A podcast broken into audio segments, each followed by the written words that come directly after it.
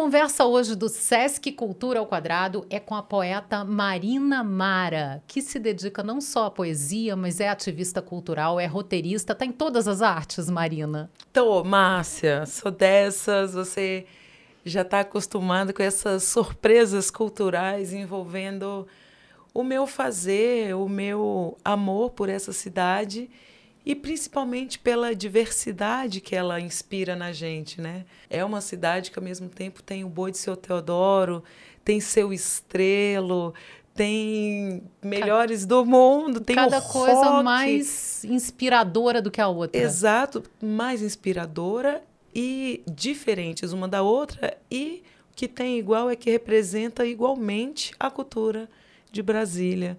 Eu tenho muito orgulho disso. E como eu e você, nós somos dessas, né? De estar ali, onde tiver cultura, vai estar o nosso nome, vai estar o nosso trabalho. Então, é um grande prazer estar aqui nesse, nesse espaço contigo hoje. É um prazer imenso te receber e eu sei que você realmente é dessas, que cada hora está numa área cultural diferente, mas a poesia tá sempre é, é a espinha dorsal das, do seu fazer cultural, como você falou. Como é que essa poesia entrou na sua vida? Como você falou, a espinha dorsal do meu ser é a poesia. E isso me inspira. Então, tenho alma de passarinho que no azulejo azul marinho bateu atos e voou. Que lindo! É isso. Quando eu falo poesia, eu não estou falando de, uma, de um gênero nem de uma escola literária, e muito menos uma forma de expressão escrita. Uhum. Eu falo sobre um olhar então, a forma de ver Atos Bulcão era um poeta que ele não escrevia, Com ele certeza. fazia formas, azulejos, fazia a igrejinha. Você vai olhar para aquilo, você não vai se emocionar como você se emociona com poema? Então, você reparou muito bem, é a poesia só que o que muda são as mídias que eu me, expre que eu me expresso, os formatos, né? A poesia está em tudo, né, Marina? Eu acho muito interessante você trazer Atos Bulcão, você trazer essas outras é, possibilidades dos poemas, porque a gente, quando pensa em poesia, muitas vezes pensa naquele poema escrito, na palavra, e não necessariamente. Você tem milhões de maneiras de expressar, de se expressar poeticamente. Às vezes, fotografia eu consigo é, saciar a minha expressão poética. Tipo, o que o passarinho que passou me inspirou e me fez alguns links, algumas sinapses, eu passo para um, sei lá, ou para o celular, o que eu tiver à mão para escrever, eu, eu decoro, e vira um poema né, ali escrito. Porém, às vezes, aquilo merece uma foto às vezes a palavra, por mais sagrada e maravilhosa que ela seja, ela esvazia. Eu acho estranho, ai, quando alguém fala sua poesia, eu falei, gente, eu só sou doula. eu só sou quem recebe e passo para o mundo. Eu sinto mesmo que eu sinto a poesia e passo como um canal muito mais. Claro que tem a questão estética, a questão das pesquisas, mas eu me sinto muito mais como canal do que alguém que que produza ali, sabe? Assim, que saia de mim. Mas eu acho que as pessoas ainda também têm uma visão muito hermética, muito fechada da poesia. E acham que a poesia, por exemplo, não pode estar na periferia. E você prova o contrário, justamente o contrário. A é. poesia pode estar em qualquer lugar. O lugar da poesia é onde ela quiser. Por exemplo, quando pelo Sesc Arte da Palavra eu viajei para o Crato, viajei para Castanhal, que é lá no interior de Belém. Então eu chego nos lugares assim muito carentes, muito carentes de do básico mesmo. Eu falo de saneamento básico, falo de escolas, bibliotecas, transporte público. E eu vou nesses lugares assim, algumas vezes no início desavisada. Ah, eu vou lá levar cultura mulher. Quando eu chego lá, eu levo é um banho de cultura, eu aprendo. A cultura pulsa em todos os lugares. Pulsa e num nível que não tem no livro, não tem na academia. Oh, tô toda arrepiada, não tem na academia. Você pode ver o livro que for dentro da UNB. Não vai ter aquela vivência que aquelas pessoas vivas hoje têm, porque a, litera a literatura, ela nasce da contação de histórias. Com certeza. É uma contação de histórias, É um né? desdobramento Sem dessa contação dúvida. de história, né? A tradição oral é o É. início de tudo. Para ser poeta, você não precisa ter canudo, ter estudo, né? Então, olha os exemplos de Cartola, olha exemplos de, de outros grandes poetas, como, por exemplo, o Patativa do Assaré. O Patativa, para mim, é um dos escritores mais geniais, assim, de tudo que eu consegui ler até hoje e pesquisar. A métrica que ele coloca, ela Sabe aquela coisa quando a gente está ouvindo um poema que a gente tem certeza da, da rima que vai ter depois? Você não consegue nunca adivinhar qual vai ser a rima do é Patativa. sempre surpreendente. Sempre, e sempre rima com algo que ele já levantou lá atrás e foi aqui. Então, assim, o Patativa ele é genial de um nível que eu só consigo chorar. Ai, a moça, esqueci o nome dela, ela foi tão gentil comigo. Me recebeu lá no, no Memorial do Patativa. Quando eu entrei, eu olhei para um lado, mulher, eu comecei a chorar, mas eu fazia. E ela deve ter criança. ficado desesperada. Traz água pra mulher. Traz água. Aí ela, você tá bem? Eu tô ótima. Tô só emocionada. Agora, Marina, você acha que. Porque as pessoas acham, é, no geral, que poesia pode ser uma coisa muito supérflua. Você está falando de saneamento básico, de mobilidade urbana, de coisas muito essenciais no dia a dia de uma população, principalmente das comunidades mais vulneráveis. Sim. Como é que a poesia entra nisso? Márcia, vem da mesma raiz, é a empatia.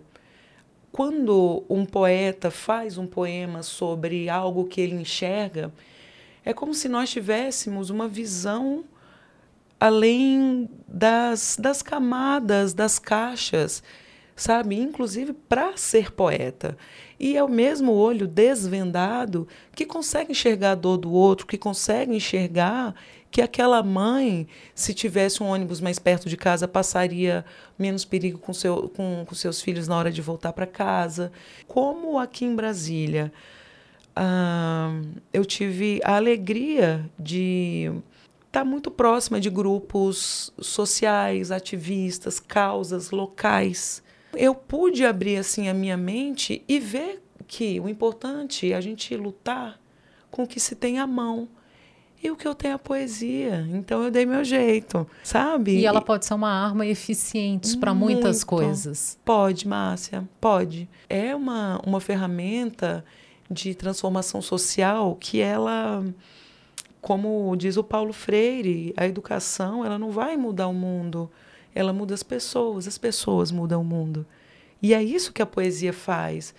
Eu tenho para mim que uma pessoa tocada profundamente pela poesia, realmente, sabe aquele aquele insight, aquela coisa assim que quando você sente, é o que o poeta quis passar, outra faceta que a gente descobre, é como se a gente entrasse num estado alterado de percepção de mundo e ver que a gente pode ser mais bonito, que dá para brincar com o cognitivo, com as nossas sensações. É a como gente se virasse uma chavinha dentro da cabeça da vira, gente. Márcia, vira. E eu já, já vi isso acontecer várias vezes.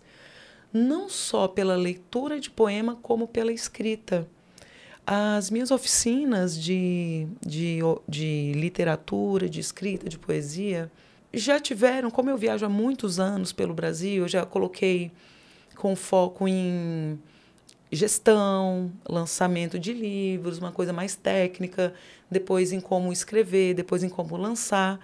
Porém, todas essas tinham um certo momento que era a roda de poesia, da gente ler e os outros escutarem.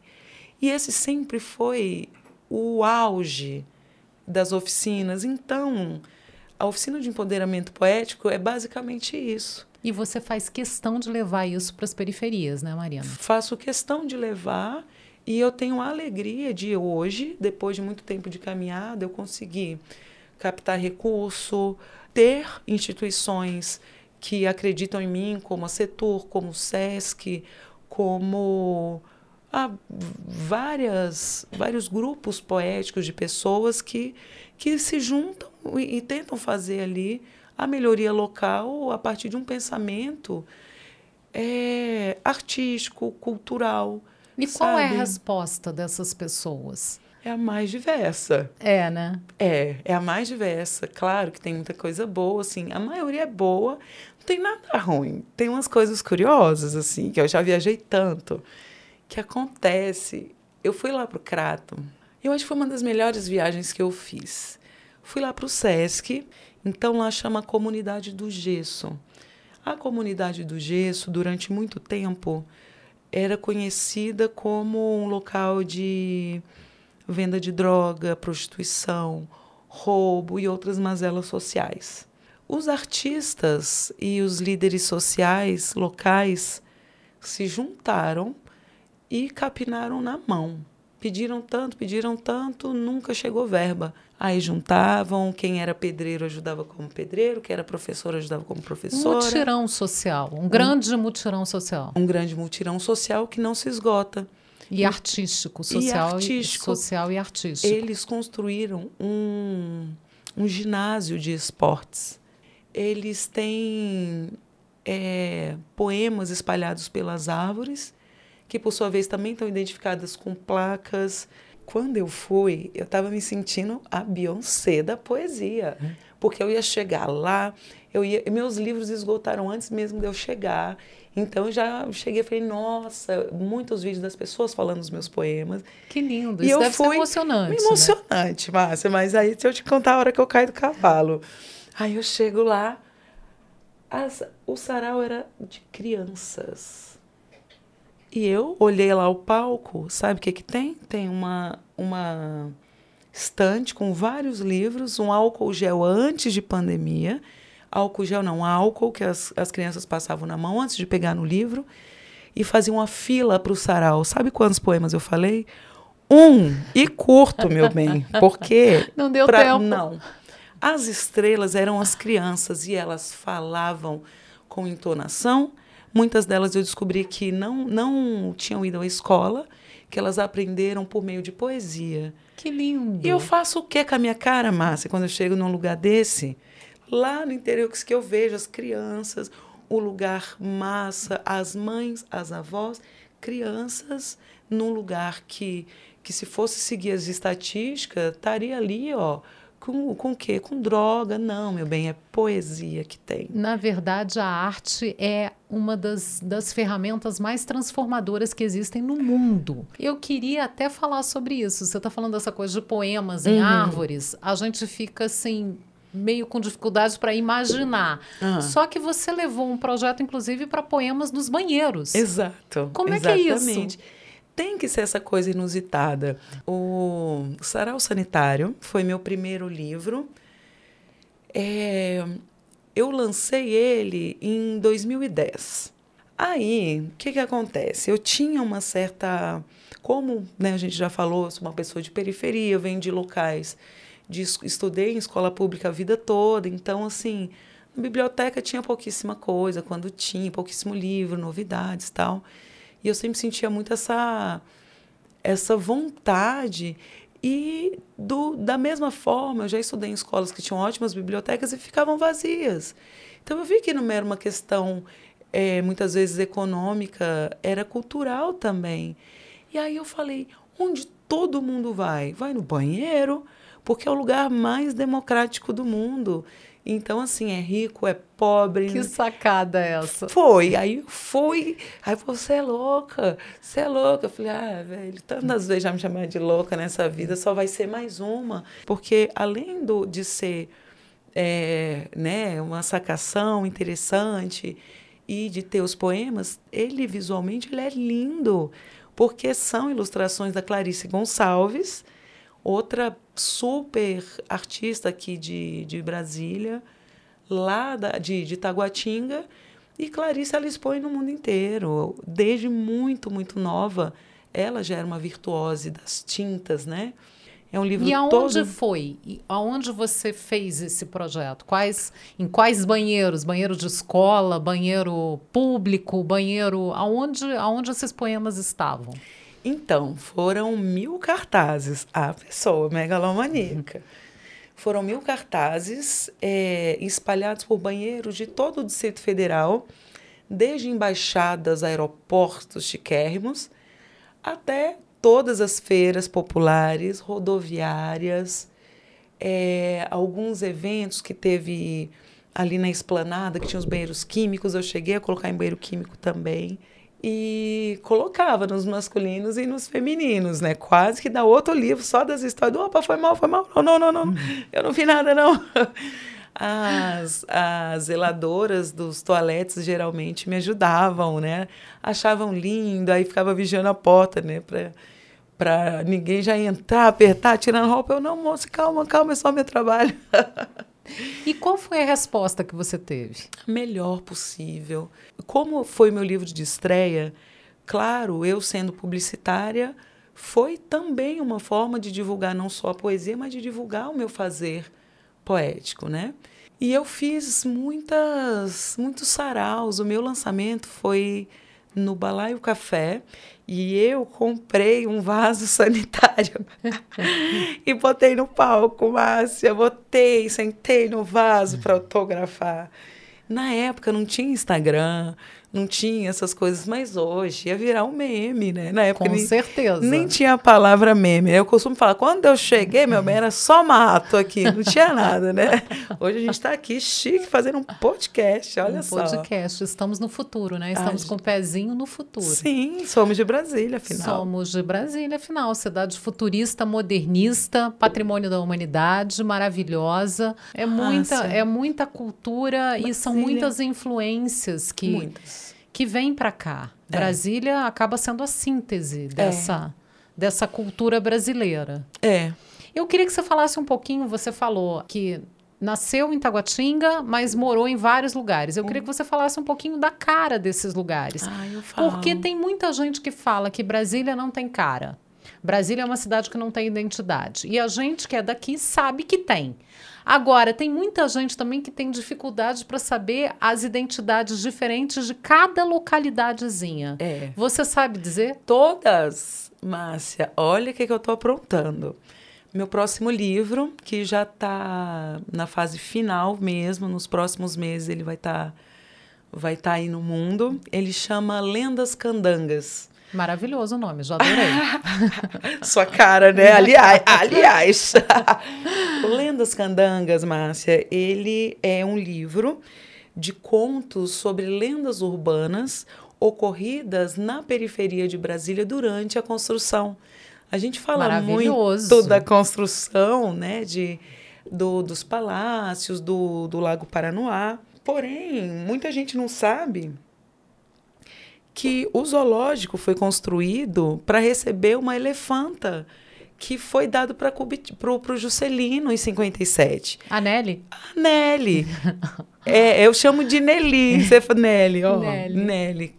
A Nelly, um dos contos chama O Esqueleto de Nelly. Que é o quê? Gente. Gente, olha disso.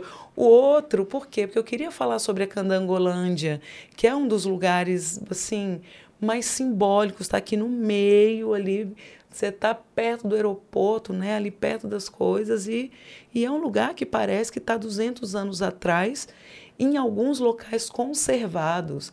Candangolândia tinha que ser tombada, é tombada algumas partes, a gente sabe, né? Mas, exemplo, o Lobis, não, o Diabo do Gama, esse eu não lembro. Você não lembra não. quando o diabo apareceu no Gama, na boate? Meu santo Deus! Essa história foi lá pela década de 90 que contam que a moça estava dançando e é. tal. E aí o rapaz deixou cair o chapéu e viu um chifre, né? Gente, podia ser cosplay, né? A galera nem não, sabia. Gente, muito bom isso. É, só que na época não tinha nem Orkut. Como que, que ia ter? Nenhuma rede social, não nada. Tinha. Internet incipiente, aquela internet de escada que fazia aquele... Tom, tom, tom. Ó, a gente revelando a idade cringe. Aí, Márcia, o que, como é, eu não tenho registros dessa época, eu invento. Você entende? Maravilhoso. Porque, olha, de onde que nasceu isso? Eu prestei um, um serviço que eu amei fazer para a Setur, para a Secretaria de Turismo, no início da pandemia, que era escrever sobre 250 pontos turísticos de Brasília. Sensacional. Pesquisar e escrever. E isso também inclui ecoturismo, todas essas coisas. Aí eu descobri. As coisas menos conhecidas. Menos conhecidas. Porque a gente fica muito. Eu acho que tem uma coisa muito, quando se fala em Brasília, quando se fala turismo, muito ali do centrozinho, é. ali da esplanada dos ministérios, dos monumentos do Niemeyer, que são maravilhosos. É. Mas que tem muita coisa além daquilo ali. Tem além, sem dúvida. E tem Niemeyer na Ceilândia, tem a Casa do Cantador. Tem a Casa do Cantador. Que ganhou outro conto, O Cantador de Concreto. Dei nome, falei que que Niemeyer teve um pesadelo que vê que um, um das, dos, dos trabalhadores que, que caiu né, ali na construção, ficou, né, a gente sabe dessa, desses acidentes do início aí da construção de Brasília, e ele foi, num sonho, pedir para o Niemeyer, porque como é, ele não foi sepultado, falou, não deixa sem morada esse pobre cantador. Ele, ai, me acordou, fez o esboço e escreveu embaixo, Casa do Cantador. Então, claro que isso não existiu. Por que, que não existiu? É verossímil, não é verdade? Mas poderia ter sido. Aí eu dou um nome para aquela estátua que está lá na, na, na porta da casa do cantador, sabe? Então, sim, são histórias que permeiam as minhas vivências nessas periferias. E, e o mais legal de tudo, por exemplo, quando eu falo do Cruzeiro, o conto do Cruzeiro é sobre samba. Claro. Claro, porque assim, a primeira a missa essência, foi no Cruzeiro. E a essência do Cruzeiro é, é o samba. E chamo que é a encruza do Cruzeiro, que foi a cruz antes do nosso, da cruz mesmo da construção, que eu coloco que foi uma entidade que jogou uma cachaça, fez um X, e só Juscelino viu. Olha eu dando spoiler da obra. A encruza do Cruzeiro, por Marina Mara. A cidade foi batizada como Cruzeiro em homenagem à praça de mesmo nome, onde foi celebrada a primeira missa no Distrito Federal. As primeiras casas do Cruzeiro foram construídas em 1958 para receber os funcionários públicos vindos do Rio de Janeiro e até hoje a cultura carioca se faz presente no cotidiano da cidade, com destaque para o Círculo Operário e o Carnaval da Escola de Samba Aruque. Por exemplo, Guará, que é o Menino Lobo Guará, fala sobre a construção do Guará, que foi feita a partir de um mutirão, que os próprios moradores construíram suas casas e, e sorteavam os nomes. E aí falo da questão da lobeira, que, que o gado começou a morrer e eles achavam que era que a lobeira era venenosa, mas na verdade é a tampa que é muito dura e tampava a, a garganta do boi que morria de fome e não envenenado. E por conta disso, eles derrubavam todas as lobeiras, desmatando. Aí surge o menino lobo-guará, tipo como um herói. Mas aí fala disso, dessa questão do desmatamento, fala da, da fazenda bananal. Eu não falo ainda de Guará, porque era fazenda bananal na época. Você é muito ligado ao cerrado, né? É. muito, muito. Eu sou uma Tem calhandra. uma calhandra, uma flor do cerrado tatuada no braço. Tenho. Eu amo demais o cerrado a seca, eu gosto do céu da seca. Você tem algum poema que fale dessa sua ligação ah, com o Cerrado? Eu tenho mil, vou escolher um. Escolhe ah. um para falar para gente. Ai, o IP não se demora a enfeitar sua primavera. De olhar exótico, alvorada e aurora, nos fita com o céu que seu povo venera. Um sutil ritual a faz genuína por seis meses se põe a chorar. E quando não chora, essa menina guarda seu pranto no lago Paranoá. Que lindo, é. que oh. lindo. Poesia com cara ah, de Brasília, com toda. cara de Cerrado. Eu amo isso aqui. Agora, Marina, você fala muito dessa, dessa parte da, da inspiração, dessa parte das fontes, aonde você capta essa matéria-prima para fazer o seu trabalho. Uhum. Mas você declamou aqui, foi lindo. Essa parte também de você falar a poesia, isso você sente um impacto quando você vai nos lugares e você tem um sarau, você tem um recital. Isso também faz as pessoas se mobilizarem e entrarem um pouco mais nesse universo? Com certeza. O primeiro crivo dos meus poemas é o crivo do, da rítmica o poema é uma música sem instrumento, sem canto, como se a gente cantasse numa rotação um pouco mais baixa. Você chama muito mais atenção em determinados locais quando você sussurra do que quando você grita. Isso eu fui aprendendo no palco. O olhar no olho, o e outra, o sarau, pelo menos para mim, quem constrói é o público. Então, muitas vezes já ocorreu de eu chegar e fazer uma coisa totalmente diferente. Eu entendo que eu tenho que estar, claro, como artista preparada, né, com os meus textos dentro de mim para eu poder interpretá-los, mas a conexão ela se dá no ouvido, no coração e no olhar das pessoas. E você tem interesse também em achar novos talentos. Muito. Eu vejo muito isso em você, no seu Sim. trabalho. Por quê? Por que procurar gente jovem para dar continuidade a isso? Porque eu levei muito não, muita porta na cara, por várias questões. Questão de ser mulher, questão de, de dos meus poemas não serem é, fofinhos, de meter o dedo na ferida quando necessário, com elegância. Eu entendo que estar nesses, nesses lugares é uma forma de eu passar o bastão. Não é algo pensado assim, de estar tá ali e botar. Eu sinto que tem que vir sangue novo, sim. E eu gosto de ver essa galera que está aí, que fez curso comigo há 15 anos atrás, há, há 10 anos atrás, está aí, dono de editora, está aí lançando livro, ganhando prêmio. Entendeu? E essas pessoas não me esquecem. E a literatura não morre. Não Isso morre. eu acho que é muito importante também, porque a gente fala de poesia, parece uma coisa tão distante, é. a gente é. fala de literatura, parece uma coisa que as pessoas hoje, uhum. com tantas é, é, redes sociais e outros, né?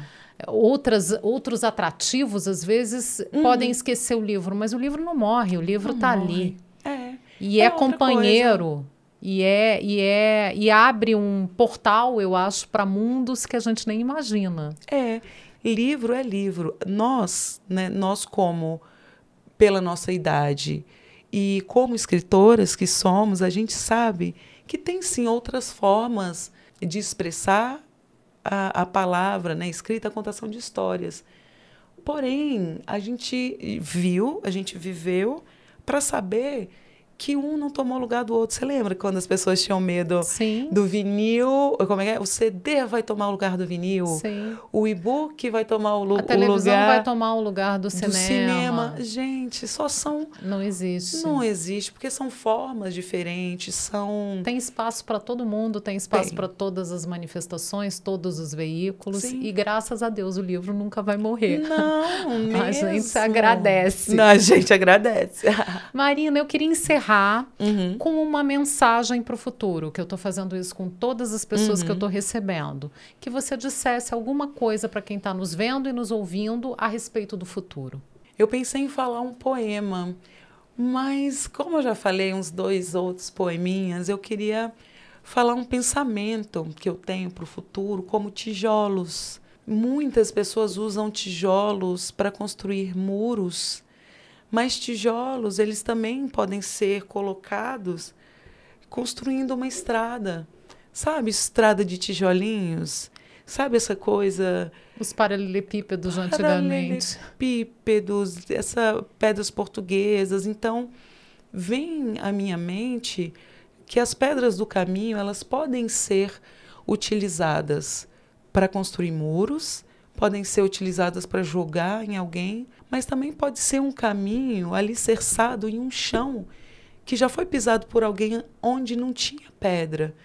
Então, essa minha visão de passar o bastão, ela pode ser feita na prática, na vida, Vamos deixar o mundo melhor para quem vem. É uma mudança de postura necessária para que não morramos como seres viventes, seres humanos que bebem água e respiram, mas tem algo muito mais importante, que é a empatia, o amor e saber que, é, como humanidade, tem jeito. Eu acredito, eu acredito que tem jeito. Mas a gente tem que ser otimista. Mas se a gente não for otimista, Márcia, a gente nem levanta da cama. Então eu tento sim ver o caminho possível, até para que eu me retroalimente e possa iluminar, ajudar a iluminar os passos de outras pessoas, sabe? Porque é nesse mesmo mundo que eu vou morar. Exatamente. Não é? A gente tem que tentar ser inspirador, né? É. Para alguém.